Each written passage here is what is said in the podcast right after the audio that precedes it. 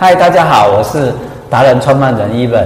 我们今天来采访我们的大话中文的创办人。哎，嗨，大家好，我是大话中文的创办人于轩，也可以叫我 Caroline。好，那我们比较好奇一件事情是，你怎么会创办大话中文这一个东西？哦、oh,，OK，教外国人，对不对？嗯嗯嗯，好。这个可以分成比较呃，算两个面向，一个是我自己以前的学经历，然后还有后来我遇到的困难。那呃，我自己的学经历是我家从小是做国乐教学和国乐器买卖的，那从从小就是有很多就是关于呃，就是中华文化的一些素养啊，家里比较注重这样。但是我那时候就觉得说，哎，这蛮无聊的，所以我就想说，我就跟跟我爸爸妈妈说，我不要再学音乐了，我想要出去看看。然后我高中就读了普通高中，后来就考上师大地理系。那师大地理系其实呃，地理系跟对跟讲话有什么关系？哦，地理系跟华语系差很多啊，啊所以那时候呃，但那个。训练其实帮助我非常多，就是在于呃地理系，它其实对于整个地方的历史人文环境，包括说呃这个地方的，比如说农作呃的天气对农农作物的影响，我再讲一次。比如说天气对于农作物的影响，嗯，然后还有人文的环境，它是怎么样去使用这一个农作物，或者是它这个作物出来的一些产值什么的，这些就是地理，就是地理系会去了解的。所以它是一个人跟地之间的连接和交互关系。那当时我就开始去。审视了一下我以前学习的东西，就发现说，哎，我好像跟这个土地脱离的蛮多的。就是，嗯，家里很注重中华文化，所以小时候就学什么黄河、长江啊。可是，可是我家旁 旁附近明明就有一个浊水溪。没有房子，也没有长假。对对对对对。然后我那时候就开始说，哎，那我到底身上发生了哪些事情？然后就开始了解说，哎，台湾有自己一套不太一样的。那当然学校会教，但是学校通常都是很浅浅浅的带过，比如说哦，原住民哪几族啊？呃，本来小时候学十二组，后来十六还是十八？对，大家一直在改。那所以就是变成说，我们就会知道说，嗯，其实台湾这这边的一些呃人文的环境素养，还有我们自己的如何去诠释这一段这一段的历史，我们自己也需要去注重。那只是说后来哦，就遇到有一堂课叫 GPS 和 GIS，然后就开始要做一些城市城市设计，然后还有嗯，就是。那个叫什么经纬度的那种，就是啊、oh, 对，然后我就发现我不会，我学不来，然后我算理工的吧？嗯，地理系其实跨度很广，oh. 就是地理系它在台大是理工科，在师大是人文科，oh, OK，对，所以就变成说我们都要会，然后地理系也是唯一一个全部的科目都要取的，非常平均的对的的学学系。所以后来我就发现说，OK，没关系，那我是不是应该去做一些就是我更擅长的事情？然后那时候其实也没。擅长不是国乐吗？啊、呃，是国乐，但是那时候老实说，呃，国乐已经有一点没在练了。然后最主要的是那时候一天到晚都在游泳，就是我那时候是师大游泳队的。然 后我就发现说，嗯，我身边好多外国人，我都在帮他们处理一些就是中中文作业，这样。我想说，好啊，那反正我对就是中文也蛮有兴趣，而且其实这这段我没有跟别人讲过，就其实我在高中的时候，他们有有做了一些试性测验，嗯嗯，然后其实我试性测验分数最高是华语文，OK，对，所以我那时候方向了就对了，对，然后我那时候就想说，哎。是不是可以来试试看这样？因为刚好就身边一大堆，就是最好的朋友，那时候是日本人，然后有一些什么比利时人啊，然后葡萄牙人啊，就是自己的朋友，然后他们就会来问我一些中文相关的问题。我想说好啊，那就呃试试看。后来就转到华语系这样子。哎，华语文这个专有名词我们很好奇啊，什么叫华语文？对，华语文这个。领域通常大家不太熟悉，华语文就是对外国人教学。那其实它的里面的训练跟中文系差非常的多。就是华语文的话，我们会说，呃，比如说哪一些中文里面有哪一些语法点，然后有哪一些生词。嗯哼。所以我们生词的话，可能要去分析，比如说它是偏正还是动补。嗯。比如说偏正的话，就是呃，我们可以说皮鞋啊、呃、凉鞋这种形容词加名词，这叫偏正。那动补就是呃走到，就是走，然后。补说到那边去这样子啊，走走去这边呃过来这样，嗯这种叫动补，所以我们就是要去分析说学生在理解上面他必须要会哪一些呃就是技巧这样子，然后他就像我们在讲英文一样，我们会去学习哪一些句式啊，哪一些时态。那中文是一个没有时态的语言，所以就。外国人在学习的时候，我们他会遇到一些困难点，比如说我要表达完成式要怎么办？那我们这时候就会说，哦，你后面要加一个了，或者是你在动词后面要再加一个了。呃，我卖了一双皮鞋，或者是我去买早餐了。OK，对对，就是这种比较特殊的。那这种教法呢，其实是更适合，就是呃自己的母语已经成熟的那一种呃学习者，所以他通常不会是在给最小最小的小朋友华侨。对，通常华侨家里有一个母语环境，所以通常我们不会特别说这个东西适合华侨。但是对于华侨来讲的话，我们华语系也要去做训练。对，所以我们就会去学一些，比如说 IB 就 International Baccalaureate，嗯，就是这种美国学校该怎么样去带领学生。所以我们的教学方法跟一般师大的训练体系是不太一样。一般师大的训练的方式比较是哦，我们国中生、高中生可能要怎么教，是对。可是我们的话就是，比如说美国的。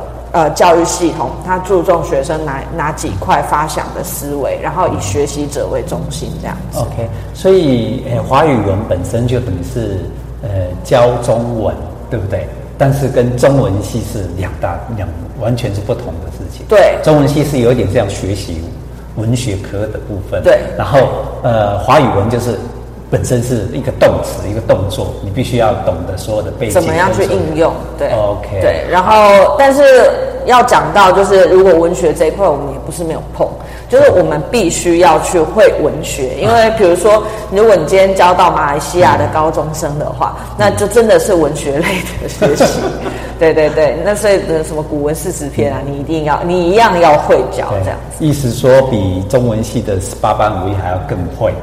他本身还要学习的是一个教学的动作，跟所有的有你刚刚讲到的嘛，它涉及到动词啊，不只是一个名词的问题而已，对不对？嗯，好，那我我想说，呃，你既然创了这一个，那我想说你的热忱跟你的所有的呃投入度应该是最高的，对不对？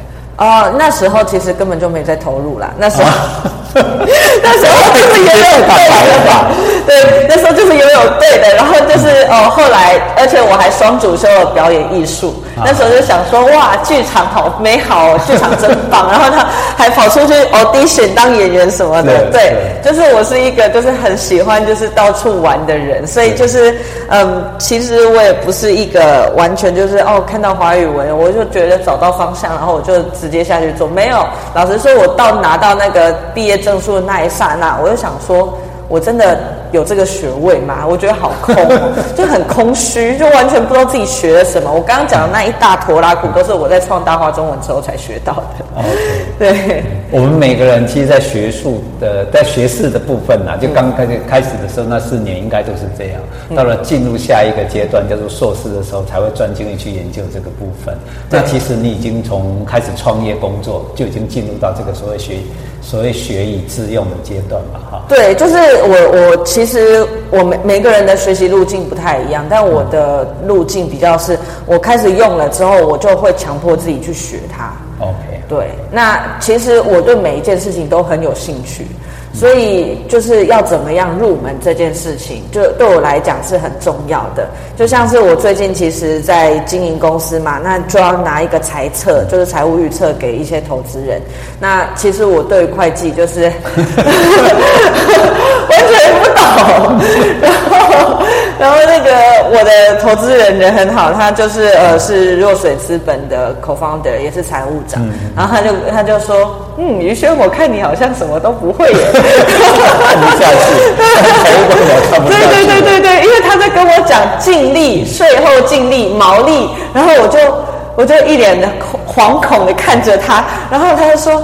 宇轩，你要知道我已经把钱给你了，然后就说好，你告诉我要怎么怎么做，然后他就把那个就是上市贵公司的财务报表打开，然后就一个一个教我，我就哦。哦，对对对，很感谢你这样子。但 是我一路上遇到了非常多贵人，然后这些贵人其实都很大程度上面帮助到我，包括说我呃，如果说等一下有时间，我也可以谈到说，呃，我在募资期间遇到什么样的问题。那其实呃，因为对于一个刚毕业就不到一两年就创业的人，现在直接说，对，直接说，直接说，你碰到什么困难？我们我们对一个初创的创业者，我们很好奇，对。好好好，那那个呃，我先把学经历的部分再把它做一个结束。对，好，那我在就是呃，师大毕业前一年，我就去美国做一个实习。那美国那时候呃，他们就有一个 stereotype，就是刻板印象，就说啊，华人应该都数学很好吧？然后我就被抓去教数学了，然后他们还要求我用全中文教，我完全我我就看着下面的小孩，然后他们看着我，然后我讲中文，他们听不懂，然后他们就开始很 frustrated，然后我就我我都我不知道我自己在干嘛这样子。然后那时候其实很不巧，就我刚好遇到一对夫妻，他们老公会打老婆这样，然后他是我的 homestay，所以我就在那个环境下，我就很焦虑，然后我就联络了当地我们教育部在那个芝加哥的，哎，Chicago 对芝加哥的分部，然后呃他们来处理了之后也没办法处理。的很好，所以就跟我说，啊你真的比较衰这样，然后就最后就由教育部的那个驻派单位把我送上飞机了，就回来台湾。然后我那时候回来台湾之后，就准备要毕业嘛，但呃，然后我也一边在做一些家教啊、兼职之类的，那教教教英文啊，刚从美国回来嘛，对。对对，台湾人最喜欢的这样，对。然后呃，我那时候就想说，哇，好，那我应该要，我是华语系毕业生，那我是不是应该要教一点华语？我就开始在这个网络上很多平台，用 Amazing Talk 啊，什么咖啡 Talk 上面去教。结果我就发现说，那些学生他们是成年人，因为就是你基本上自己会在线上平台去呃找资源的，基本上就是已经有自己的行为能力的人了嘛。对，就是卡也是自己刷下去的之类的。对，那这时候这些成年人他们就开始会告诉我说，哦，我不要呃一般的那种大大家用的课本，我不要当代中文，我不要时代华语，我不要实用视听华语，我要有趣的。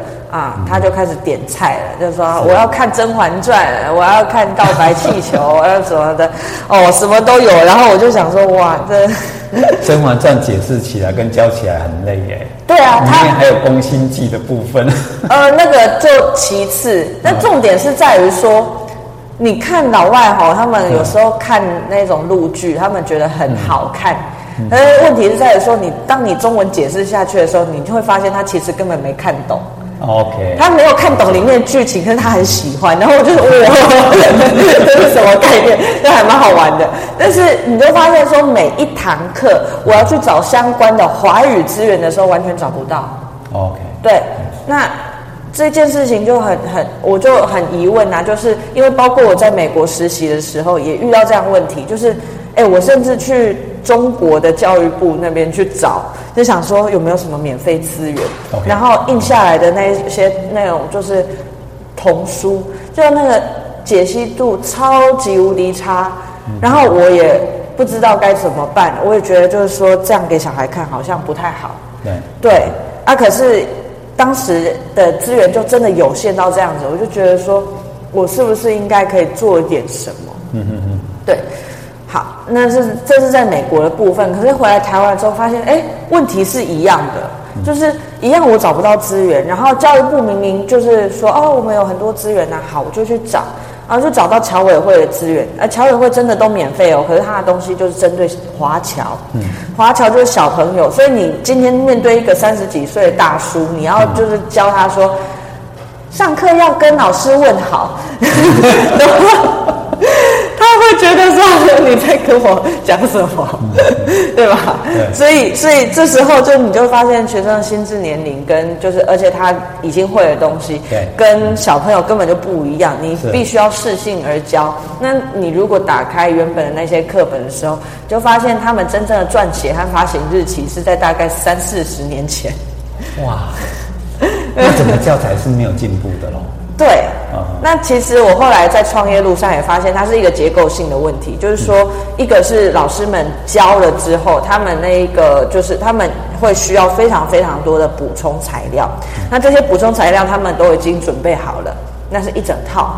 那就是当然，就是因为华语文学习者他没有留，就是他在国内的人数没有那么多，所以这个出版商他们当然不可能就是做什么像我们康轩翰林做的事情，就是什么补充资料啊、讲义啊，什么都帮你出好，他不可能，所以就那一本，那那一本学生就会觉得超无聊的，可是那一本又非常的经典，因为他就是。它就是结构非常严谨，所以我说认真的出版社就是呃，如果他们只专注于出课本的话，他们基本上五六年才能出一本。对，呃，你讲到一个很。重要的重点叫做无聊又经典。对，我想这样的书籍我应该怎么读下去，或怎么学习哈？这是一个很重要的。所以，对，我在想你应该有你的创举的方式，对不对？对，所以我那时候就想说，好，那我用故事的方式跟大家带我当时遇到的状况。嗯、所以就是呃，我当时就就想说，好，那我应该要创一个品牌，然后来创新啊。但是我根本就不知道什么叫做品牌营运，我根本也不知道什么叫创新。老实说，那时候就是一个文人。你们听听我刚刚讲的那些学经历，就知道我是一个艺术人，我完全不懂。然后就跟大家说，来。就是学长姐、学弟妹啊，有没有人愿意跟我一起创个品牌？对，加油，加油来做一件事情。大家是不是都遇到这样的困难呢？嗯、然后大家就说：“对啊，我们为什么就是一天到晚都是备课，然后备课用了一次就没有用了？我们为什么要忍受这样的生活呢？”嗯、就是大家就义愤填膺啊！好，那我们就开始了。然后那时候啥都不懂，所以呢，就有人说：“哎，Caroline，你是不是演员？你那时候是不是有？”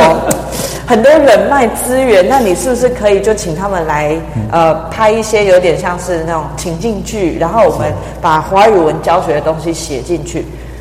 哦，我那时候就以以为哦就那么简单，很有乐趣啊，对，很有乐趣啊，好啊，没有问题，然后就开始在那边轰轰烈烈做下去了，就就发现说哎根本没钱，然后没钱的话你请不请非常好的就是拍摄的人员，所以就必须自己用手机拍，嗯。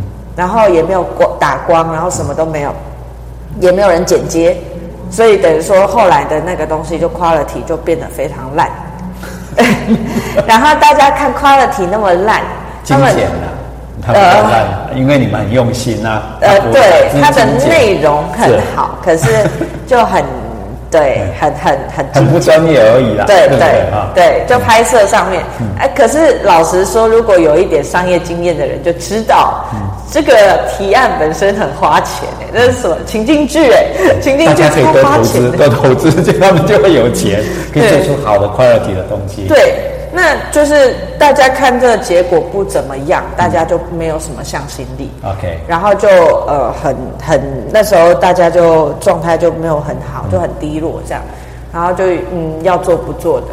这时候呢，我当时的一个学姐啊就站起来说：“各位啊，我们以后会成为对。”华语教育界的新星，你们以后全部都会变成华语教育非常有名的名师。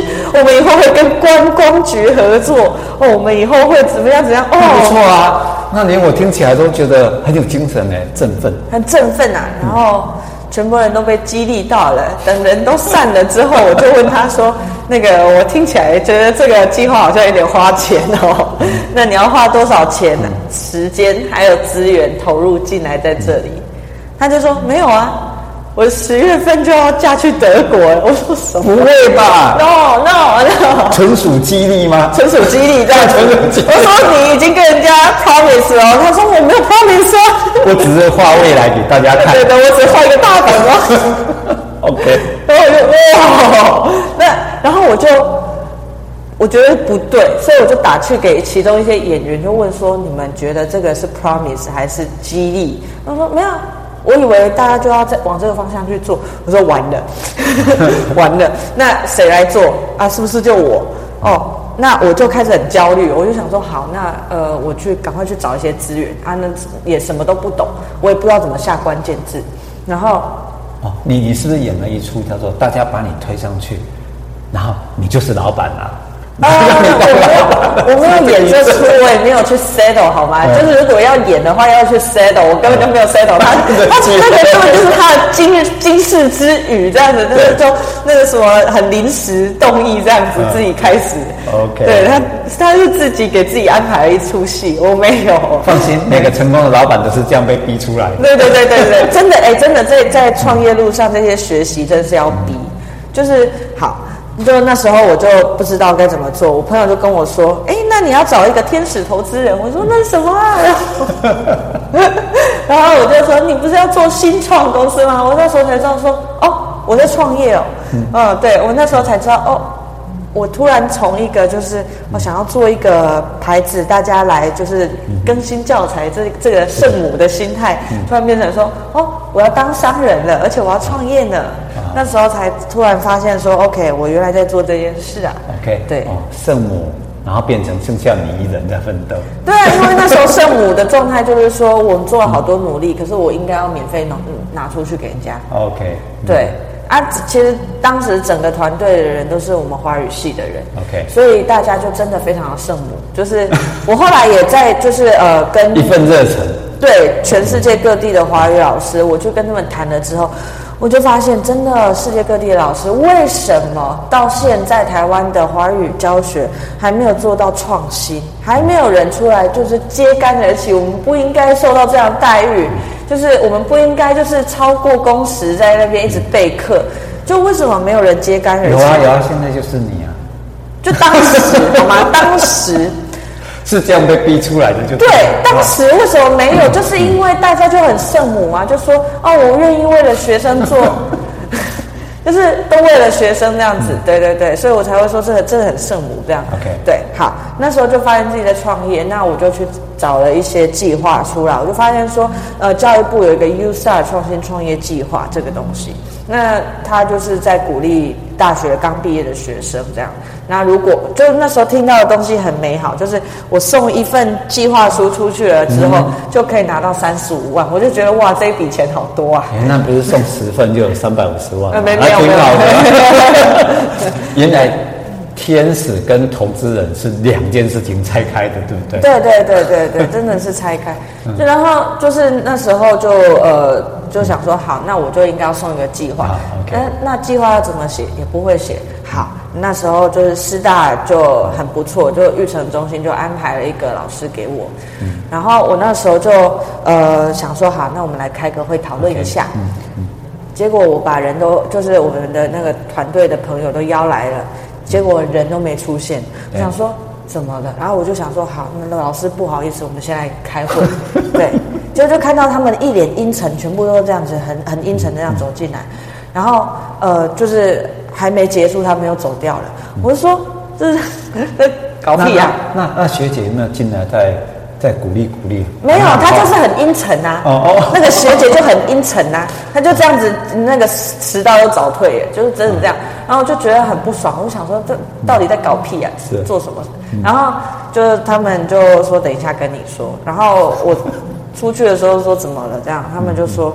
啊，那个他那个学姐的男朋友，昨天还在就是打电话热线，今天早上发现猝死在自己家里啊。那个德国人吗？对，就是嫁要嫁去德国那个德国人。对，那个德国人就是。早上朋友来找他一起吃早餐，然后敲门，然后就看到他躺在那边。是。对，然后大家想说奇怪，为什么都不来应门这样？然后后来敲敲老半天，就怕他昏倒在家里，就找警察来开门啊。开下去了之后，就发现他已经凉了。哦。就凉了，真的凉了。嘿。然后就哦好，那我那时候就想说，那学姐不就是嫁不到德国去了吗？对，你不要这样子，我本来我本来想要跳过这一段，一起一起跟你好好。对，我本来很邪恶的，还想说就是我该开心还难过这样子。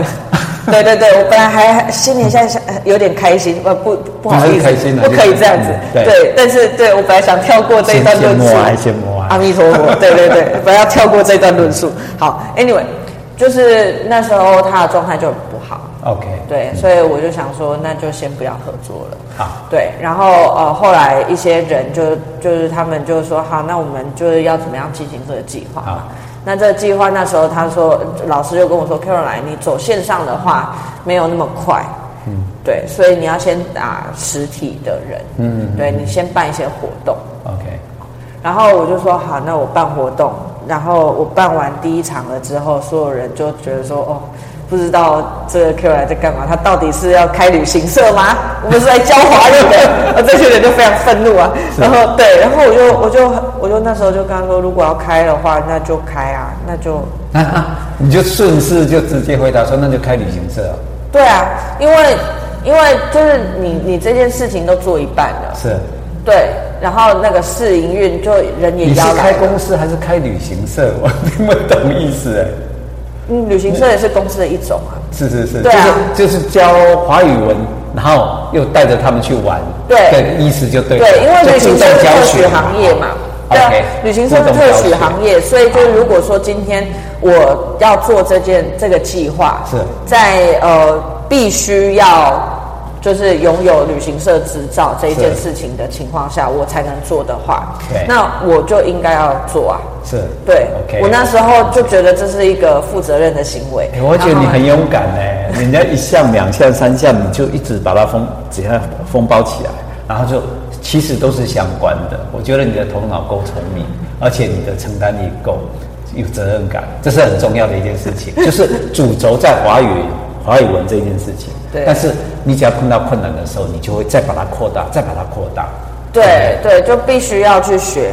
然后那些人就很生气，就我们是来教华语的，生气，然后就走掉了。嗯。好，那就在去年的四月三十号的时候，我就确定拿到那三十五万，但是所有人也就离开了我。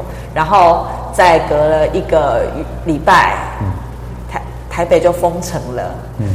所以，所以你就独享那三十五万吧？然后也做不了任何活动，就那三十五万，然后也做不了任何活动，我就开始我的创业之路。那中间就很很挫折啊，就是我开始想要做一些事情，然后又嗯发现这个此路不通，然后就开始换题目，换换换。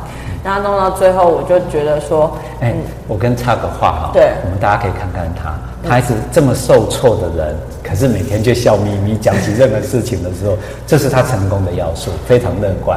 我们继续，好，谢谢，谢谢。嗯，对。然后呃，那时候就一直换题目啊，换到后来就是我一个朋友就说，Caroline，你出来做新创啊，你就是想要改变世界。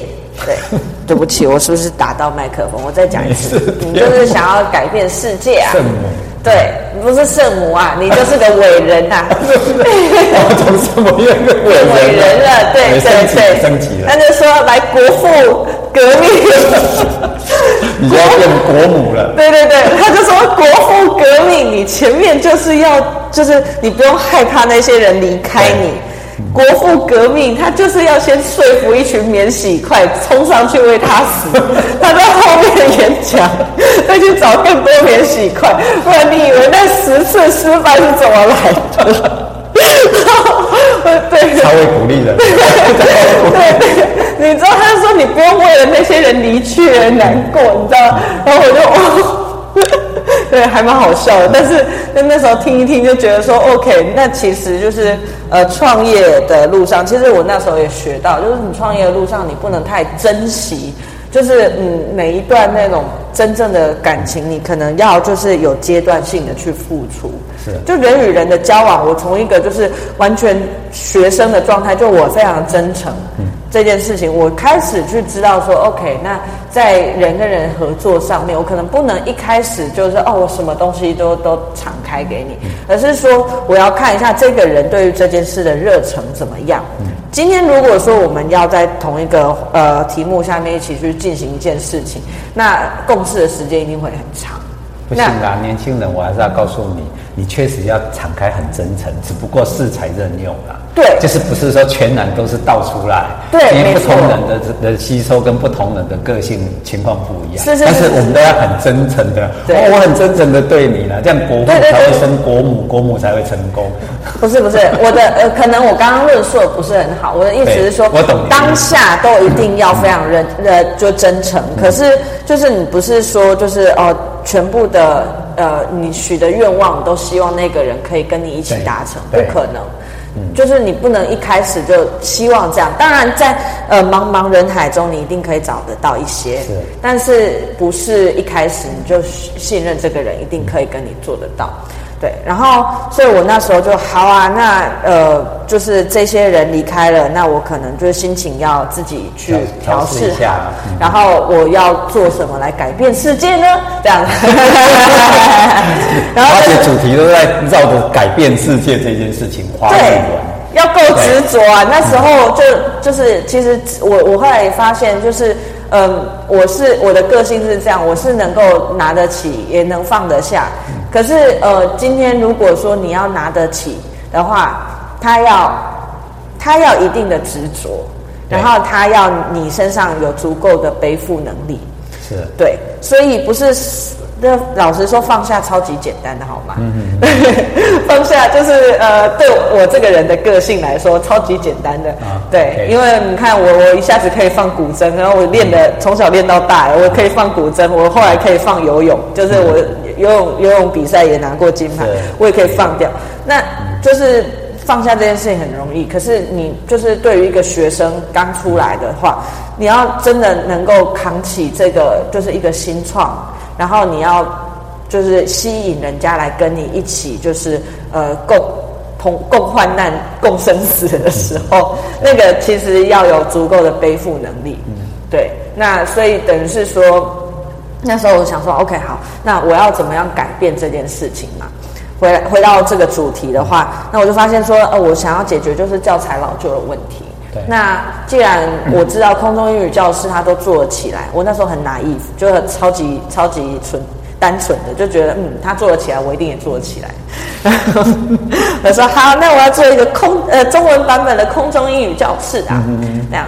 然后我就开始在线上找了非常非常多的老师，全世界各地，包括就是呃美洲啊、澳洲啊，呃甚至非洲我都来了，非洲啊、欧洲啊这些老师，就是到处去跟他们讲说，嘿，就是呃线上的 Google Meet 这样，就是说，哎，我就是有一个计划。然后呃，我们之后会出非常非常多本，然后我现在手上只有两本，然后我希望大家可以就是来支持一下，我有一点像预售的概念。是。然后我开了一百多场下来，总共有两三百个人来听，然后重点是没有人来跟我买。可是很厉害，两三百场。就呃那时候就是硬撑着讲，那讲到后来那个喉咙都沙掉了这样，然后就在我的就是我在台北住的一个小小的套房里面，我就这样一直讲一直讲这样子，对，然后呃我就我就觉得说，哎那个时候的那个状态就是太忙了，而且我什么东西都要顾。那也没有人来跟我买。我中中间就要穿插问一个很重要的问题，就是你讲了两三百场，没有零个人来买，你是怎么克服这个的挫折跟心理障碍？这个很重要。这对一个年轻人而言，对我们而言，我们当然已经身经百战。对你而言，你当初是怎么调试这件事情？还有怎么样让自己再激励起来？哦，那时候很重点。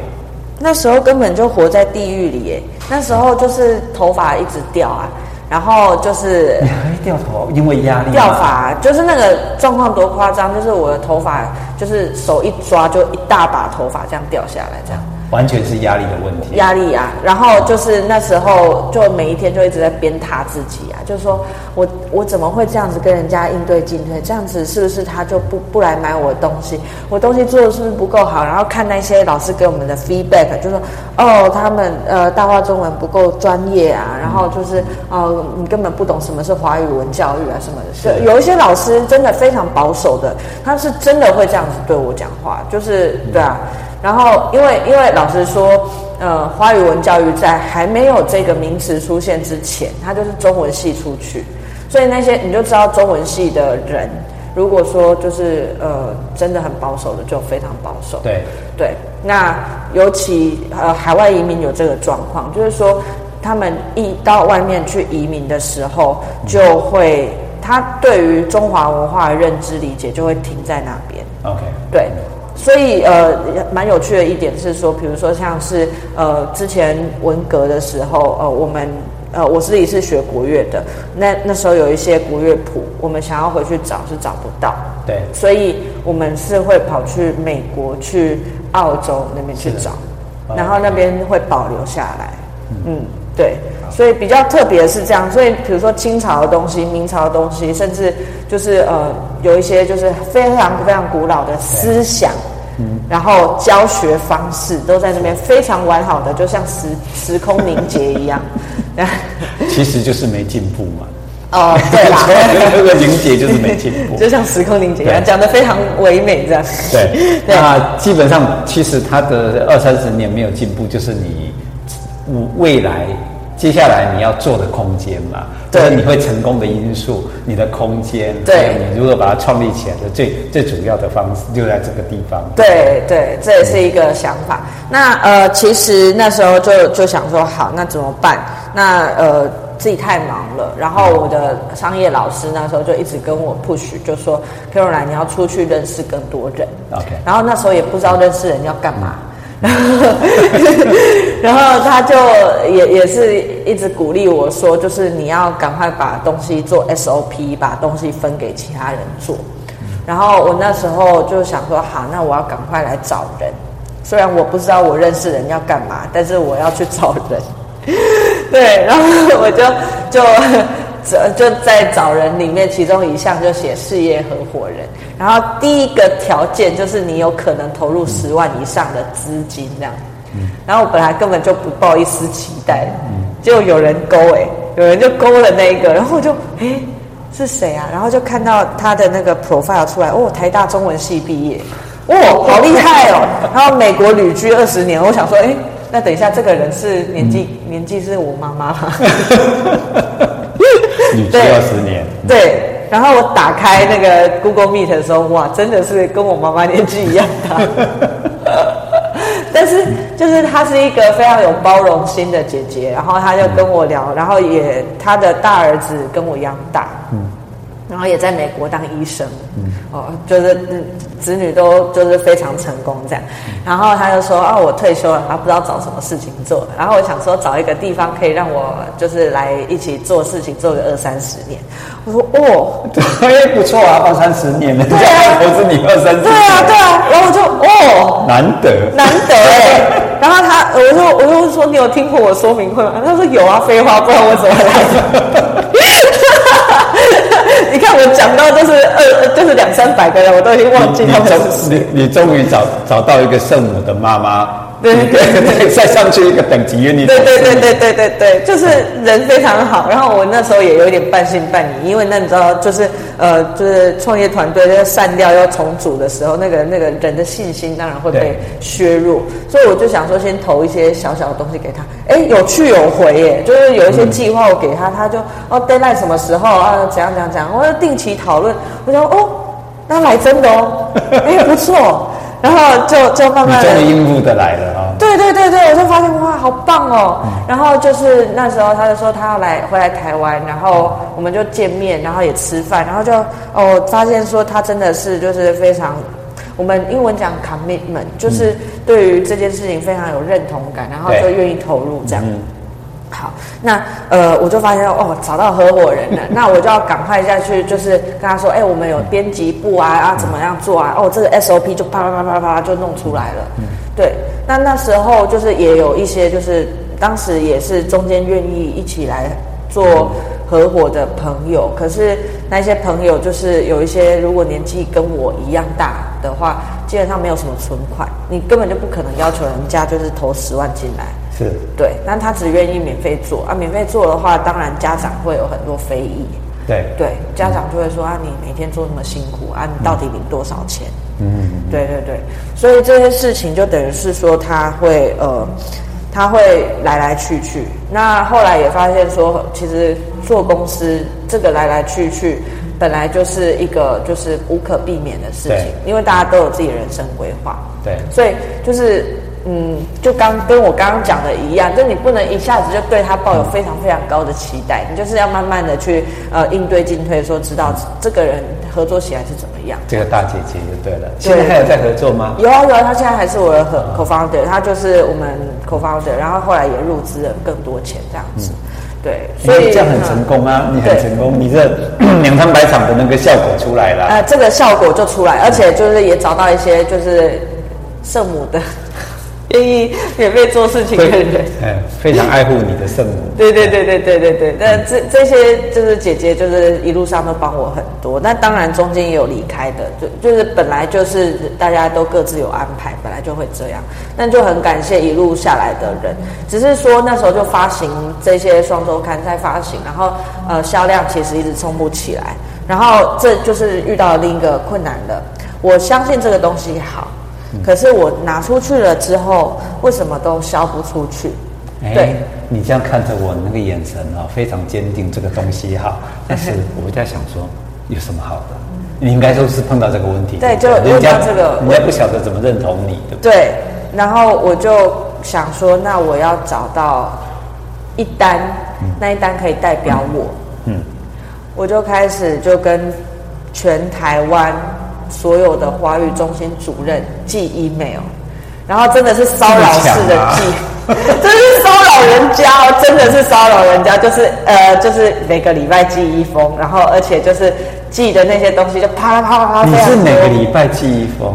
对，重复寄，重复寄。他没有回你就再寄再寄。哇，你比那个竞选的还要勤劳哎。对，就是弄到最后就是呃。我就发现寄信根本没人理我。哦、oh,，OK，然后我就直接打电话去了，嗯、我就是一个骚扰狂，打电话去，他说大话中文知道啊，你要干嘛？嗯嗯，然后有就是一开始我听到你要干嘛，我就吓死了，我就想、嗯、哇，我要干嘛？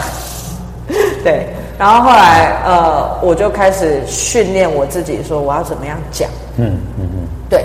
哦，我要干嘛？哦，因为我这边有一个新的，就是呃、嗯、教材杂志，然后就像是空中英语教室的中文版本，嗯，所以我希望可以让就是大家可以试试看来做一个使用。然后我现在对机构的话，我希望可以就是三个月免费，我就寄给你，然后你试试看这样子。那时候就这样讲哦，然后还还有人拒绝，就是免费给他，他也拒绝。他说：“那那你要怎么寄过来？email 吗？可是 email 这样子，我们有会有很多垃圾信啊什么的，把我当垃圾信呢？你知道吗？我的产品免费给你用，你还当垃圾信、嗯、啊？好好好，很委屈，很委屈。没事没事，你知道，就是每一次，就是基本上我嗯挂电话了之后，就是一天我就算是每一天都有时间可以去打。可是后来我就有一点心理障碍了，就是因为你接到的 refuse 就拒绝很多，然后就是人家就是啊、呃、还会把你当小妹妹，我就说，来我告诉你，你我们这里办公室非常忙，你不要再打电话过来，对对，就是讲的非常直接，对对对，也非常贴切。对，然后你知道打电就挂完电话之后，就会开始心里无限自我鞭挞，这样就说哦，我是不是在做一个很骚扰人的事情？我是不是不好之类的？对，就是你知道，其实呃，我我不会说我们师大是顶大，但是师大算是一个还算有一个 level 的学校。那我从小到大其实没有受过，真的没有受过这样的挫折。是，对。就是因为家里也是做教学，所以大家就会把你当小老师的小孩，然后后来就一路很顺的又起来，然后又念师大，所以我从来都没有被这样人家这样当面削过脸这样。然后我所以那时候就是那个挫折是，不但对方对我这样讲话是一个挫折，我自己对我自己的鞭挞是一个更沉重的课题。对，那你怎么克服？你当初怎么克服？呃，那时候就听到一个就是 YouTube，、嗯、就他就在跟你讲解心经，然后他就说心经它不是一个，就是呃，不是一个经书而已，它其实在教你一个方法，嗯、就是说呃，你看到这些东西，你遇到了这些事情。它其实是你一念之间。OK，对，就是你只要转换过去了之后，你就会知道说、嗯、，OK，你这个呃，你这个情绪其实没有那么的重要。OK，对，它没有那么的严重。是，你就是再继续再往下去努力就够了。OK，对，你就是要好好的面对每一个刹那。然后我那时候就，哎。这个东西，就我以前听我妈这边听哦，我就觉得说的是老人家的。可是我听到这个之后，哦，哎，这这个原来是这么一回事，原来是这么一回事。你知道，其实创业这件事情，他在练你执着，也要练你放下。嗯，就是说你在这个题目上，你要很执着。放下什么？你要放下那个一堆垃圾，一堆垃圾，那些情绪。嗯，对，那些就是呃，来干扰你的东西，你要你要练放下。然后那时候我才发现哦，我原来我也不是一个那么会放下的人。从自认为很会放下，到后来懂得放下，这个是你最大成长的过程，对不对？应该是这样，你要选择。就是那时候我也发现说，OK，我成为一个创，就是从一个学生变成创业者的时候，或者是在出社会的过程中，我要懂得什么是一个呃。我要选择我的生活方式，然后我要选择我的价值观，我要选择我喜欢或不喜欢什么，这样子人家才能够跟你好好配合。这么多的丰富内容，你都用多久时间？是一年半两年？这个所有的事情你乱过一遍吗？不到一年。不到一年。不到一年。你真的是神童。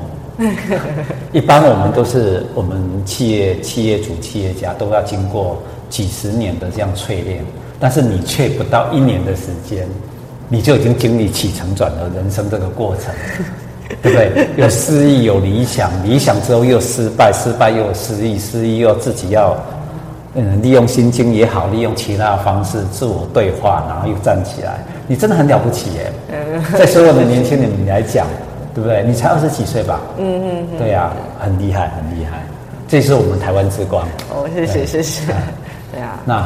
对好，然后那时候就是，当然我就嗯去全台湾各地，我真的就是在在北部的，我真的就是人过去，然后呃后来就是遇到、啊、你是亲自去拜访的，亲自去拜访的，对，厉害，我们所有的业务招数都帮被你用完了，从从寄 email 到打电话到亲访，他三步骤全部做完了，在一年以内哦，好厉害啊，这个。无师自通，对不对？你自己想出来的，对不对？没有有人教你吗？呃，老实说，我的商业老师是一个很会做业务的人。OK，对，但是他教我的一些招，我就觉得有点损损的哈，就是。什么叫损损？就损招，你知道吗？Oh, okay. 就是说，他就会说，啊，那个你会假装偶遇，就是因为、oh. 我这这刚好在这附近啊，啊。对对对，我我跟你们那个谁谁谁有约，其实你在他们官网都已经找好那个名字。可是我跟你们那个呃，就是我王助理有约之类的，oh, okay. 就是我我或张董事有约。然后说哈，你有约吗？哦，好好，先请这边坐一下，坐一下。然后他们可能来的时候就会跟你说什么啊，不好意思，我可能没有记在日程上。你还没有这个这个这个这个 这个招数很，我还不敢用哎。对，对，你没有，我没有约到，我真的还不敢，真的就人就过去了。就是脸皮有点厚，对啊？对，然后。而且就是有时候啊，就是你接起来的时候，有因为我有我有时候还打海外哈，那打海外打过去了之后，他一接起来叫做 “hello” 的时候，那时候我对我自己英文超没自信的，我就开始在嗯，我不知道要讲什么，你知道，就是你因为我在美国生活过，其实那个应对进退一般的我 OK，可是你要开始跟人家 promote 你的东西的时候，那个英文是完全不一样。然后你也不知道该怎么讲，所以你就就噼里啪啦。然后后来我就开始还写逐字稿。对。然后写完逐字稿了之后，发现自己会讲了，会讲了之后，发现大家就一直挂你电话，然后就会讲了嘛，然后挂你电话。对，因为就变成说你在背稿。哦，OK。就是你你去了之后，就是你在背稿，然后人家就觉得说哦，都你讲啊，然后有时候他根本就没来听。嗯。因为你背稿啊，你就是你就背稿的那个那个痕迹超明显的，嗯、然后对，你就知道这个我回去了之后自我反省的时候多鞭挞自己，你知道，就是我原本是一个很表演型的人，然后弄到最后自己要背稿，然后呃就会发现说，哦好，那后来是不是我很缺的是我要去了解他要什么？嗯，对，因为我老师就一直跟我说，你在做业务的时候，你要去了解他要什么。嗯，然后我说，嗯，好好，所以我是不是要放松一点？好，那我放松一点的话，就是我去的时候。有时候就变成他在讲他的故事，然后我从头到尾都没有讲到我要讲的。跟他讲，然后你就自己讲，我都没有讲。对，他就上课了。他说你剩三十分钟啊，我最后跟你讲完什么什么什么。哦，好好好好好啊，有合我的机会会再合作，然后就接下来就见不到这个人了。嗯，对 对对，就变成这样。所以我后来就会发现说，OK，好，那我就是要找到一些平衡。对对对，那这个就是练习嘛，就一次一次就是鞭挞自己的时候练习这样。好。然后呃，但是就算认识了这些主任，嗯、他们也支持了。可是呃，有买该买的也买了，是对。可是不够啊，因为我的东西它是卖断的，嗯，它是一下子就卖断了，所以等于说他就会说，那我下一次有有时间，就是或者是有机会看你有没有新东西，我再来买。那就这样跟我讲对对啊，你现在有几套？嗯、哦，有几套啊？一套给我算多少钱？哦，那你就卖那一次就结束，完全商业行为就对了。对，其实教育教育变成商业行为，变成你又进入另外一个 难题的，对不对？对，就是、嗯、这时候你就会开始想说他，他他他他要这个东西没有错。嗯可是很多人就会问我说：“我我想看全部哎，你一份四百五好贵。”对呀、啊，人家我我我们我们以前读那个空政语教师，大家说你还知道要定一年，定一年还定两年，最后还推到三年。对。哎呀，然后长期的部分，我们就会一直往下的。你是一次就卖断了，对，卖完之后就结束了。我们想说，那我一般卖断的那种教材，我都会放在旁边，嗯、然后我也不会念。所以你再次来找我的时候，我就跟你讲说，我还没念完哦，对，下次再说吧。是是是是是是，就你这时候就会开始思考说，你要怎么样去长期的慢慢宰杀客户。样讲对吗？对，但是就是他，就等于是说你要，你的商业模式，你的经营方式，长期的客户。OK，对，因为你跟那那些人已经有连结了，可是呃。他们不会长期的买你的东西，嗯，那这时候要怎么办？然后我就开始思考说，那我要做一个系统，是。那这个系统它需要就是呃，所有东西就像 Netflix 一样，打开就可以看，嗯，然后就是呃，我可以锁账号，那这个账号可以分享干嘛的？我就开始在那边抄 Netflix，然后一开始这个想法也没有很成熟，就变成说，哦，那就分享来分享去的，这样就好了吧？可是后来又发现说，好像分享来分享去，就反而把那个就是你买了这一个好，然后你要加价购，你才可以分享，然后就变成那个很 那个 policy 很乱，你知道？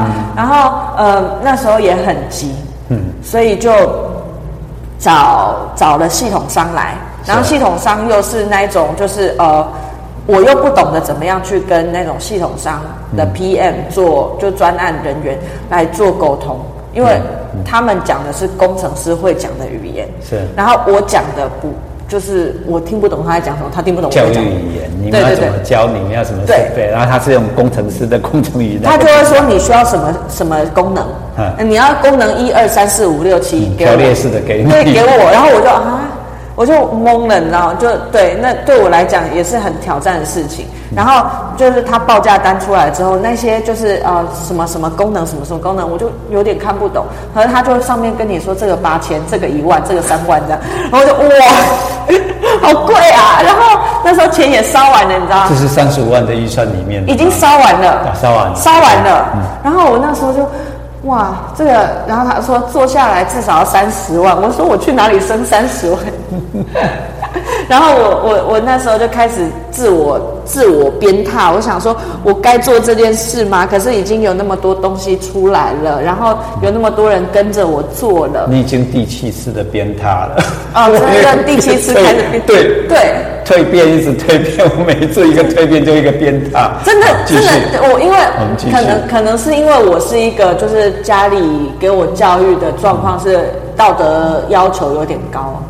对，就道道德标准有点高，所以就是成功都是对成功因素是这个。对，哎，这个其实可以再另外讲，就是呃，好，我插出来讲一个小东西。这个如果说不没有办法的话，也可以剪掉的关系。就是我在后来接触商业的这一块了之后，我就发现说，商业思维一定要学习，可是不是在年纪太小的时候学。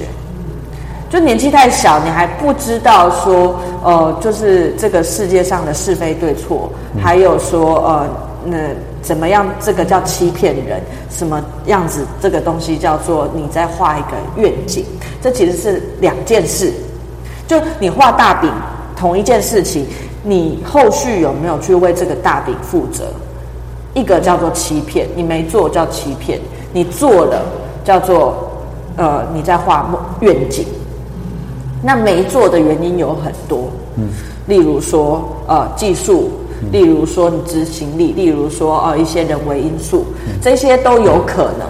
可是等于是说，诈骗跟愿景，它其实是一线之隔。那那你算是年轻的吗？你说不要太年轻接触商业行为，你觉得你现在这个时间点是刚好还是太年轻？呃，我觉得算算刚好，可是我多么希望我可以在学校就学得到，可是我也觉得说学校那那样子好像的环境不适合这样教。哎，那很好啊，我想到一个商机的，嗯、那你可以用那个呃所谓的你要教华语文这件事情的时候，把它内化到教学里面啊，因为商业行为这件事情，我必须跟你解释一下，商业行为这件事情画大饼跟实际的。的执行这件事情，对一个创业者或者一个老板而言，他绝对是诚实的、诚信的，而且他想要去做。嗯，只不过现在还没做到，但是他一定不会放弃，而且他一定会忠诚于他的理想。其实你完全展现出这个，只不过是你，我觉得你蛮厉害的，是完全家庭背景跟社会并没有教你，可是你自己就不断的去。第一个愿意尝试，尝试完之后，你又会去分辨是非，然后你永远都选择对的事情去做。这一点是我觉得你蛮蛮厉害的地方。也许你的一年就是我们的十年，在我们那个年纪而言，嗯，我觉得你非常的不错。所以，在一个观念，诶，诈骗集团跟企业家，他最大的差别是，企业家他逐梦的时候，他画的愿景是，他觉得他一定会去做的，嗯。那诈骗的部分是他一开始的时候，他其实他就是只想骗，对，最大的差别是这个，对，一个是旅行者，对，一个是他只是想要短短取求定利益的部分。那这两个完全的人格特质不同，我觉得你是一个完美的企业家，谢 谢谢谢。只不过是你比较幸运的是，你你每一件事情。都让你碰到了，而且你看业务的技巧里面，你从最简短的 寄 email 到打电话到亲自拜访这件事情，甚至你已经变把它变成一个 SOP 的流程，你甚至可以内化到以后可以教你的所有的员工，很难呢，你很厉害哎，这这个一个一般都是我们要学十年，哈，做业务，那你就不到一年就把它全部，而且是自己做过一遍了。哦，这也是因为没有人，没有人可以说。我我们只会说心疼你的掉法，还有你的这些的压力啊，真的很难得。但是这也是成就台湾未来的一个年轻人的一个方式，嗯，对不对？谢谢。好，我们今天先，因为还蛮长的嘛，我们今天先到这样子，我们后续还有续集可以做。那最重要的是，我们现在在采访你的时候，在这个地点，这个地点非常特别。这个地点你可以跟我们介绍一下吗？这是哪里？呃，这里是社会创新实验中心。那这里是唐凤他在呃这个空军总部的，就是呃他解除他的军军队的义务之后，因为这个地方产权比较特殊，所以就是唐凤就想说，OK，那就这一栋我们来做一些就是帮